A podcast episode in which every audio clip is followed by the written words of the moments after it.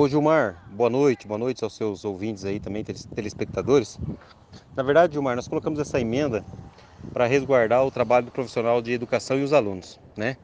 Nós entendemos, somos da base do governo, entendemos a, a boa vontade do governo, que é retomar as aulas, nossos alunos estão muito tempo em casa e também mas nós precisamos cuidar dos nossos professores. Conversei agora há pouco com o líder do governo, ele me comunicou a questão da, da medida. É claro, se nós aprovarmos a emenda, de imediato nós teríamos que arrumar a vacina para os profissionais. E a vacina não depende estritamente do governador do estado. Nós estamos dependendo de, de dessa vacina adquirir pela, pelo governo federal e repassando aos estados. Então, o líder sugeriu que a gente é, colocasse nesse primeiro momento a emenda conforme o plano de vacinação do Paraná. Nós entendemos que o plano de vacinação do Paraná ele fica muito longe do professor, mas nós voltaremos com essa pauta assim que, que o governo conseguir adquirir um lote maior de vacina, tá bom? Então esse era o contexto.